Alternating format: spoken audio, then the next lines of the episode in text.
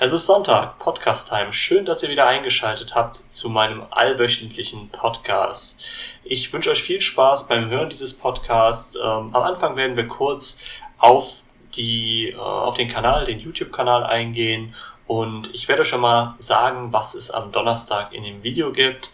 Ähm, es wird nicht die Alternative zu dem Zigbee-Stick sein, sondern eine Sache, die ich jetzt schon öfters gefragt bekommen habe, nämlich, ähm, ja, es ist ja schön, dass du diese ganzen äh, Do-it-yourself-Videos machst, aber was kann man damit wirklich machen und wie kann man das Ganze wirklich umsetzen? Und ich werde euch ähm, äh, Donnerstag ein Video über ein Projekt von mir zeigen. Das ist sogar sehr aktuell, das brauche ich gerade, es ist fertig und deswegen möchte ich darauf eingehen und es euch zeigen. Ähm, es ist eine Kontrollsteuerung. In meinem Fall ist es für ähm, die Hühnerklappen, also die Hühnerstelle, die Klappen zu steuern, Temperaturen abzufragen und so verschiedene Sachen. Letztendlich könnt ihr das Ganze dann auch anders benutzen, ob ihr das dann irgendwo in eine, in eine Wand einsetzt. Das Ganze ist in der Dose gehalten und ihr das in, der, in die Wand einsetzt und äh, es ist mit einem LC-Display, so viel sage ich schon mal, und es hat ein paar Knöpfe. Ja, und dazu kommt noch ein bisschen noch ein Sensor, aber was genau, es wird äh, sich am Donnerstag lüften. Es geht auf jeden Fall in meinem nächsten Video darum, wie man diese schönen Do-it-yourself-Sachen auch mal sinnvoll ins Haus integriert. Und ja, so viel zu meinem Kanal. Ähm, dann möchte ich auch direkt äh, einen Überblick geben, was heute für Themen drankommen. Bei der Was ist Serie wird, ähm, wenn wir das ganz kurz, das MQTT äh, oder MQTT besprechen und äh, in der Do-it-yourself-Serie werde ich euch einen kurzen, äh, knackigen Überblick über die Grundlage, nämlich die, äh, ich nenne sie jetzt mal Mainboards, äh, Platinen und Chips geben. Und äh, im Smart Home Überblick möchte ich mal meine Erfahrungen mit Homatic äh, erzählen und auf das Thema Homatic eingehen. Für wen das was ist, das wird wahrscheinlich ein bisschen längerer Teil sein. Ja, und dann fangen wir auch direkt mit Was ist an und ja, was ist MQTT? MQTT heißt übersetzt Message Queuing Telemetric oder Telemetry Transport. So, was ist das Ganze? Genau, es ist ein ähm, Nachrichtenprotokoll, also ein Protokoll, was genutzt wird ähm, im M2M Bereich. M2M heißt nichts anderes als, also dieses M2M, das liest man auch schon mal als äh, Machine to Machine und das ist ein äh, Protokoll, was dafür genutzt wird, um ähm, zwischen den einzelnen Sensoren zu kommunizieren. Ihr habt das bestimmt schon, wenn ihr schon mal selber was gebastelt habt, habt ihr schon mal äh, MQTT benutzt. Die klassischen Ports, äh, die dafür benutzt werden und reserviert sind, sind die Ports 1883. Ah, ihr hörtet direkt Sonoff ähm, und äh, 8883. Ähm, und ja, das ist ähm, MQTT-Nachrichten können äh, TLS verschlüsselt werden und ja, werden bei uns im IoT-Bereich ständig eingesetzt. Ähm, zum Beispiel bei uns halt der Sonoff äh, Tasmota äh, Connector, da habt ihr bestimmt auch schon mal eingestellt oder ist standardmäßig hinterlegt 1883 ich benutze zusätzlich noch den Port 1886 für mein, ähm, für mein MQTT-Adapter, weil sich sonst das Ganze überschneiden würde. Deswegen hat bei mir der MQTT-Adapter und die ESP Easy und sowas haben äh, den Port 1886 äh, und 1883 die ganzen Sonoff Tasmota-Geräte. Ja, und ähm, das sind auch so die Informationen, die ihr braucht. Das ist ein, ein Protokoll und es wird ganz viel im IoT und vor allem im Smart Home Bereich eingesetzt. Ja, und damit kommen wir auch schon zur, zum nächsten Teil unseres Videos, äh, unseres Podcasts. Entschuldigung, nicht Videos. So, ja, wenn wir von Do-it-yourself reden, dann reden wir ja nicht von dem mühseligen äh, Löten von Kleinstbauteilen auf irgendwelche Platinen, sondern wir haben uns das ja alles ein bisschen leichter gemacht. Wir bauen äh, verschiedene Komponenten, die fertig sind, verbinden wir miteinander, programmieren diese und ja, haben dadurch die Möglichkeit, äh, sehr einfach und sehr kostengünstig Bauteile nach unseren Vorstellungen zu kombinieren. Man sollte das eher als ein Baukasten sehen, als als ein richtiges ähm, ja, Zusammenbauen von Komponenten. Also es ist, es ist super einfach dadurch. Aber das wäre alles nicht möglich, wenn da nicht zwei äh, ja, Grundchips wären, die wir verwenden, die so günstig sind und äh, so viele Vorteile haben, äh, dass wir überhaupt diese Sachen in dieser Preiskategorie machen können. Und das äh, ist der bekannteste von denen, ist der ESP8266. Das ist ähm, der ESP8266 ist ein äh, in verschiedenen Größen ausgelegter Mikroprozessor mit WLAN-Anbindungen. Und äh, je nachdem, welches Modul man sich zulegt, also das sieht man immer daran, dass meistens geschrieben wird ESP-1 oder ESP-4, hat der ESP verschiedene ähm, ja, Größen vom Speicher und von den äh, Ein- und Ausgängen, also von den Digital-Schnittstellen. Äh, und das ist wichtig, ähm, weil je nachdem, was man braucht, man das Ganze an die Bedürfnisse anpasst. In der Regel nutzen wir aber diese Chips nicht direkt. Wir benutzen meistens die dazugehörigen Platinen. Äh, da gehe ich gleich später nochmal drauf ein, weil die Chips sind doch sehr, sehr klein. Ähm, ich möchte nur nochmal zurückkommen, also es gibt ein ESP1, das heißt letztendlich es ist ein äh, 512 KB Speicher verbaut und ähm, es gibt einen GPIO-Port, den man benutzen kann. Ja, dann gibt's den 01er, der hat einen 1 MB Speicher und äh, auch einen Ausgang. Und man sieht schon, man sieht an der an der Kennzeichnung hinten, wie viele äh, digitale äh, Pins vorhanden sind. Und äh, der ESP07 äh, hat dann dementsprechend 7, hat einen 1 MB Chip und den, den wir am meisten benutzen und der auch bekanntesten ist, ist der ESP12. Der hat 12 äh, Pins, die wir nutzen können und ähm, ja, das ist auch der Klassiker, der gebaut wird und der verkauft wird auf unseren Mainboards, die wir dafür benutzen. Ich nenne die jetzt einfach mal Mainboards, weil letztendlich ist es nichts anderes als ein Mainboard. Wir haben die Grundkomponenten. Genau, und ähm, es gibt natürlich noch den ESP 85 bzw. PSF A85. Das sind äh, zwei andere Module von einer anderen Firma. Der eine hat noch den Vorteil, der hat einen, äh, einen Antennenausgang drauf ähm, und der andere hat eine kleine Keramikantenne, sind kleiner, sind aber für uns mm, ja wenig von Nutzen, also was heißt von Nutzen schon, aber ähm, diese Pins sind sehr, sehr klein. Also wer schon mal versucht hat, ein ESP zu verlöten, der weiß, was er getan hat. Also die sind sehr, sehr klein, deswegen nutzen wir auch meistens diese Entwicklerboards. Ja, und da will ich jetzt auch weiter drauf eingehen. Ähm, in meinem Fall und für mich auch vom Preis-Leistungsmäßig mäßigen her das Beste ist die Node MCU. Die Node MCU gibt's in den verschiedenen Versionen mittlerweile auch als Mini. Äh, das ist eine fertige kleine Platine, wo ein Reset-Knopf drauf ist, ein Flash-Knopf, äh, den man eigentlich auch nicht braucht. Die Pins sind beschriftet, die sind durchnummeriert, D0, SDK, äh, V-In, äh, also alles Mögliche. Das Board kann mit einem USB äh, betrieben werden, kann aber auch bei V-In und Ground mit Strom versorgt werden. Mit bis zu, ich glaube, 10 oder also 12 Volt, ich mach's mal mit 12 Volt, 12 Volt bei den äh, bei einem Modell und ich glaube sogar bis zu 20 bei der V3.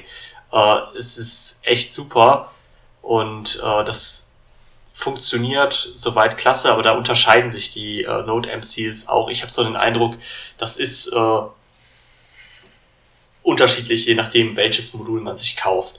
Aber das ist unser, unser Klassiker. Da hat, der hat den ESP12 mit drauf und äh, hat direkt den USB. Man kann ihn direkt flashen über Tasmotor oder Easy ESP. Das ist für uns eigentlich der Standard in den verschiedenen Versionen. Und als Alternative dazu ist äh, der Wemos D1, äh, vor allem der Wemos D1 Mini ist ja auch unglaublich gut. Ähm, der hat ein äh, auch standardmäßig den 8266 drauf, bis auf der äh, Mini Light V1, der hat einen 8285. Das hat was damit zu tun, äh, dass der sehr, sehr klein ist und ähm, der hat, glaube ich, dann auch diesen Anschluss für das, ähm, für die, nee, das ist der andere, nein, der hat keine Antenne. Also ich bin mir nicht sicher, da möchte ich mich jetzt nicht drauf festlegen. Auf jeden Fall äh, ist bei dem kleinsten VMOS, dem Mini Light V1, ist ein, äh, ein, ein ESP8285 verbaut. Ja, und äh, ich möchte jetzt auch mal ganz kurz auf die einzelnen Anschlussmöglichkeiten ähm, eingehen. Was sehr interessant ist, nämlich es gibt äh, einige Digitalports, die durchnummeriert sind von D0 bis D8. Ähm, dann haben wir, das sind die standardmäßig durchnummerierten, dann haben wir ähm, RX und TX, die auch durchaus als D9 und D10 angesehen werden können. Wir haben mehrere 3,3 Volt Anschlüsse, die wir brauchen, um zum Beispiel Sensoren mit Strom zu versorgen. Wir haben ein äh, eine, eine Spannungsversorgung, ein V-In, der auch gleichzeitig, das kommt auf das Modell auch an, ähm, die 5 Volt vom USB weitergibt. Also wenn ich von außen die, die, die Stromquelle anschließe mit USB, dann gibt dieser Pin auch äh, die 5 Volt raus. Das ist auch praktisch, wenn man zum Beispiel ein Display anschließen möchte. Mehreres dazu sehen wir am Donnerstag in meinem Video. Ähm, ansonsten gibt's ganz viele Ground-Anschlüsse noch, also zu jedem 3,3 und jedem 5 Volt gibt's auch immer noch einen Ground-Anschluss. Wir haben einen Analog-Anschluss, der ist äh, dafür da, dass man ein analoges Signal ähm, kommt auch am kurz am äh, Donnerstag nochmal in dem Video. Ja, und es werden alle möglichen Sachen unterstützt, wie äh, zum Beispiel eine I2C-Schnittstelle. Und das alles ist das, was wir auch wirklich äh, brauchen dann.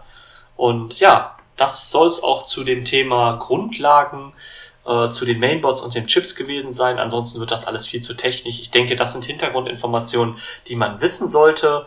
Und ähm, ohne diese Chips könnten wir nicht basteln.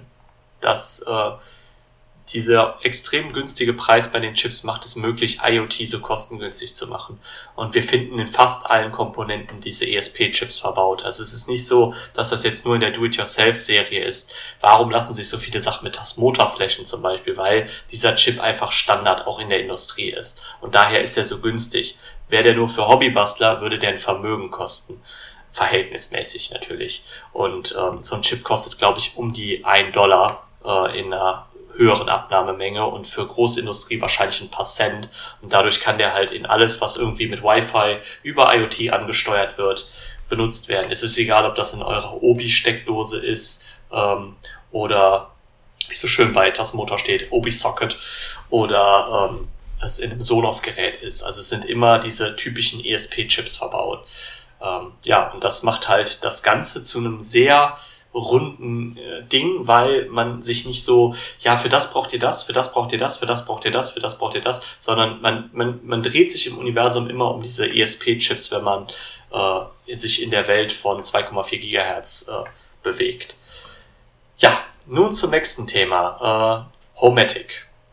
Und zu Homatic muss ich sagen, da habe ich eine ganz gespaltene Meinung zu. Das ist ähm, sehr, sehr subjektiv auch gestaltet. Ich versuche es zwar objektiv zu halten, aber ähm, es ist ein Produkt, was letztendlich nach meiner Meinung aktuell so das einzige Produkt ist, was ein ähm, schlagt mich jetzt nicht, wenn ihr jetzt sagt, ah, war das das so und so, das ist auch und ich sehe Homatic als wirklich als das einzige Produkt an, was so fast jeden Bereich des Smart Homes abdeckt.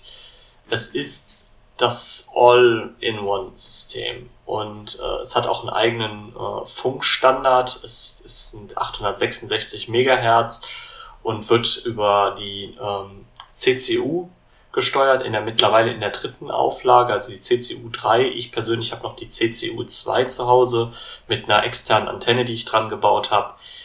Ähm, es gibt unglaublich viele Vor- und Nachteile von dem Ganzen. Ähm, wo sehe ich denn erstmal, was sind meine Erfahrungen damit gewesen? Also ich habe, als ich mich mit dem Thema Smart Home beschäftigt habe, bin ich natürlich auf Homematic gekommen. Ich glaube, dass jeder, der sich ein bisschen so grundlegend damit informiert und so, vor allem so vor zwei, drei, vier Jahren, mittlerweile ist die Bastler-Szene schon sehr, sehr stark, aber vor zwei, drei Jahren, da war Homematic eigentlich der Standard. Ähm, viele Komponenten, also die Leute, die sich damit ein bisschen auskennen, wissen auch, dass Homematic IP auch viel umgebrandet wurde von ich sag jetzt mal Telekom Smart Home oder teilweise sogar, ich glaube, die Silvercrest äh, ähm, Dinger waren von, von Homatic. Also es ist, es steckt sehr, sehr oft steckt Homatic oder Homatic IP. Ähm, da kommen wir jetzt auch mal zu. Zu Homatic IP kann ich nicht viel sagen. Ich habe selber Homatic IP nicht genutzt. Ich habe das klassische Homatic benutzt, auch nicht das Homatic Wired. Das gibt es auch. Das ist das kabelgebundene System. Ähm, meine Erfahrungen beziehen sich also ausschließlich auf das normale Homatic-System. Und das sehe ich sehr, sehr zwiegespalten. Ähm, auf der einen Seite ist es nach meiner Meinung die einzige Möglichkeit, ein Smart Home System im Großen und Ganzen aufzubauen. Ich rede jetzt nicht davon, nur so ein paar Kleinigkeiten äh, aufzubauen. Es ist halt immer so, wenn etwas alleine steht, ist nicht immer alles gut, aber auch nicht immer alles schlecht. Es gibt Sachen, die sind super, es gibt Sachen, die sind unglaublich schlecht. Ähm, und es gibt manchmal auch wenig Alternativen. So zum Beispiel ein, ein Sonoff oder ein, ein Shelly oder äh, auch Xiaomi gibt es nicht wirklich äh, als Alternative dazu. Im Großen und Ganzen, wenn man das wieder miteinander kombiniert über den IO Broker, ähm, dann ist das möglich. Aber es ist nicht möglich, ja, ein komplettes äh, Smart Home über einen Anbieter anzubinden. Also wenn man wirklich sagt, nee, ich möchte das, es gibt natürlich auch ähm, professionelle Sache. Also es gibt natürlich auch ähm, richtig hochwertige äh, Produkte, wie zum Beispiel äh, KNX. Da ist, das ist natürlich, das ist äh, State of the Art. Das ist schon Wahnsinn. Das ist aber auch Wired. Äh, das ist natürlich ein ganz anderes System. Das ist absolut professionell, äh, lässt sich aber im Nachhinein fast unmöglich nachrüsten. Also wenn ich einen Neubau mache, ist es super oder eine Kernsanierung mache, ist das eine tolle Sache, äh, finde ich klasse. Aber wir reden hier auch von, von Preisregionen, die schwindelerregend sind. Aber ansonsten bleibt einem einfach nur Homatic als Alleinstandard. Und ähm, ja, diese Monopolstellung hat nach meiner Meinung EQ3, das ist der Hersteller hinter Homematic, auch sehr stark ausgenutzt und äh, viel, nach meiner Meinung, Preise in die Höhe gezogen und minderwertige Komponenten teilweise verbaut.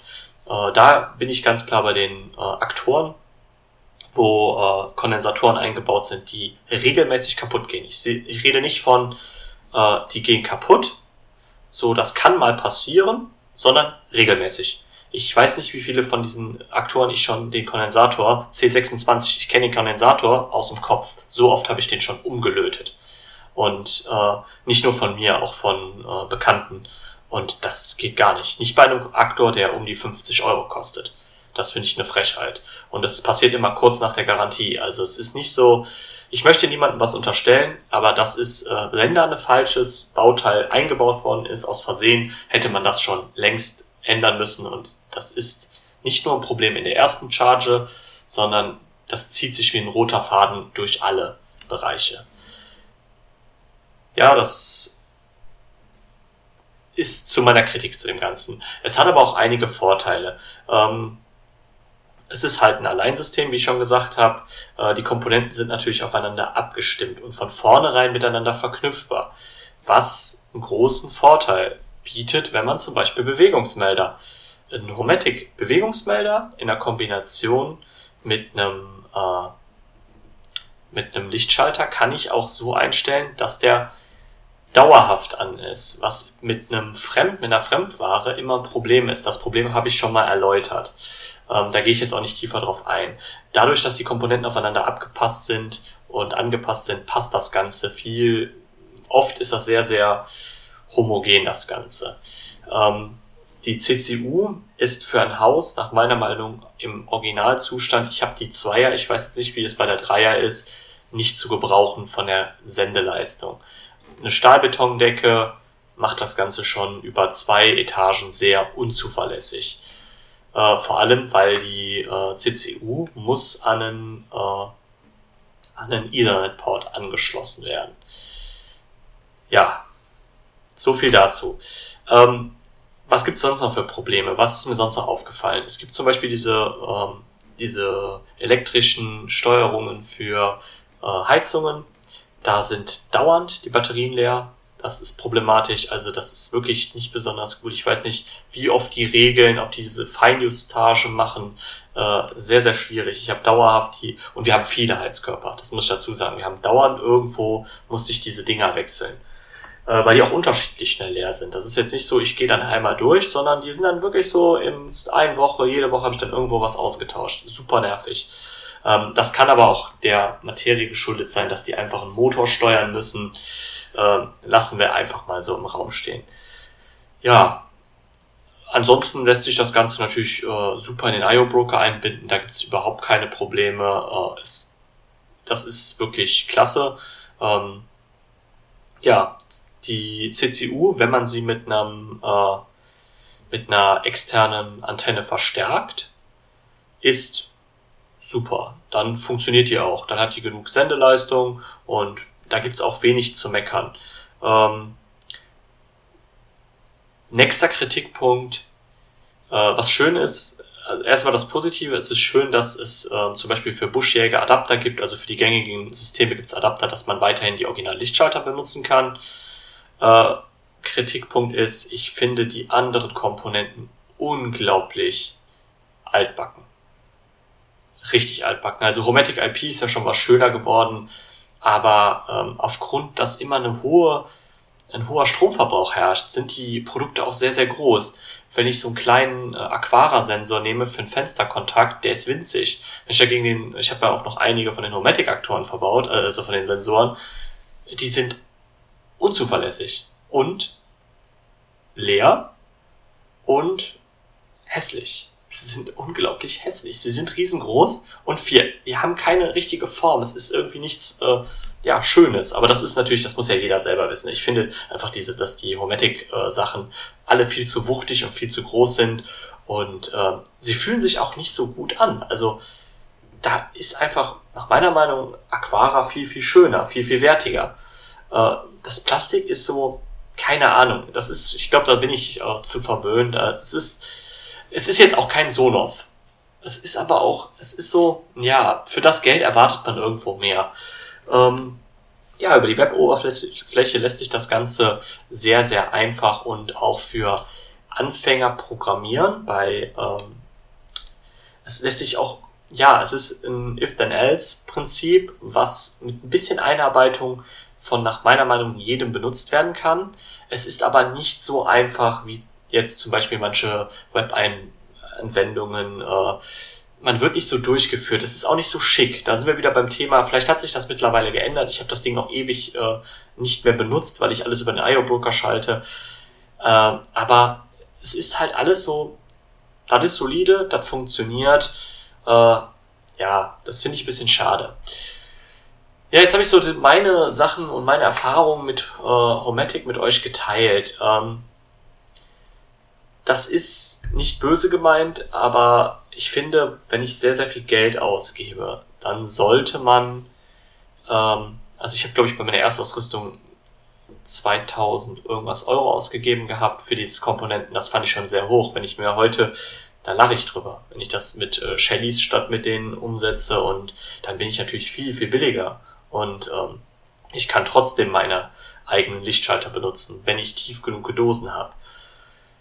Und ja, ansonsten, äh, es ist ein Produkt, was halt den großen Vorteil hat, dass man es alleine benutzen kann. Also wenn jemand sagt, boah, ich habe eine Wohnung, ich möchte einfach nur ein paar Lichtschalter, äh, ich möchte alles Mögliche kombinieren. Ich habe zwei Zimmer, zwei Lichtschalter, noch äh, drei Heizkörper, ich möchte ein Temperaturthermostat in jedem Raum haben, ich möchte einen Gong haben und hier und dann ist das echt eine tolle Sache, weil man, ich möchte auch ein paar Bewegungsmelder haben, dann ist das eine super Sache, das funktioniert sehr, sehr gut auf so einem kleineren Bereich. Ähm, aber sobald man viele Komponenten und große Strecken überbrücken muss und wirklich viel Geld in die Hand nehmen müsste, sollte man sich überlegen, ob man nicht äh, sagt, ich kombiniere über einen IO-Broker das Ganze und nehme mir das Beste von allem. Ich bin sowieso kein Freund von irgendwelchen Komplettlösungen, weil ich einfach sage, ähm, jeder Hersteller hat seine Vor- und Nachteile. Und ich denke, man sollte auch immer die Stärken von etwas ausnutzen. So, und jetzt sind wir schon so lange dran. Ähm, ich sage noch ganz klar dazu, Kaufempfehlung von meiner Seite kann ich nicht geben und ich kann auch nicht sagen, kauft es euch nicht, weil einfach ihr selber wissen müsst, ist euch der Preis und das, was es ist, das wert. Ich habe es ja erklärt. Ähm, deswegen weder eine, eine Preis, also weder eine, eine Kaufempfehlung noch keine Kaufempfehlung. Es ist einfach, wenn es einen Pfeil gäbe, der ist senkrecht und äh, nicht, äh, der ist waagerecht und nicht senkrecht. Und ja, das war's auch heute für meinen Podcast. Äh, ich hoffe, ihr hattet Spaß. Ähm, es ist ein bisschen länger geworden als sonst. Wir sehen uns am Donnerstag wieder. Schaltet ein äh, zu meinem Do-it-yourself äh, und ich wünsche euch noch einen schönen Restsonntag und abonniert meinen YouTube-Kanal Smartech. Wir sehen uns. Macht's gut.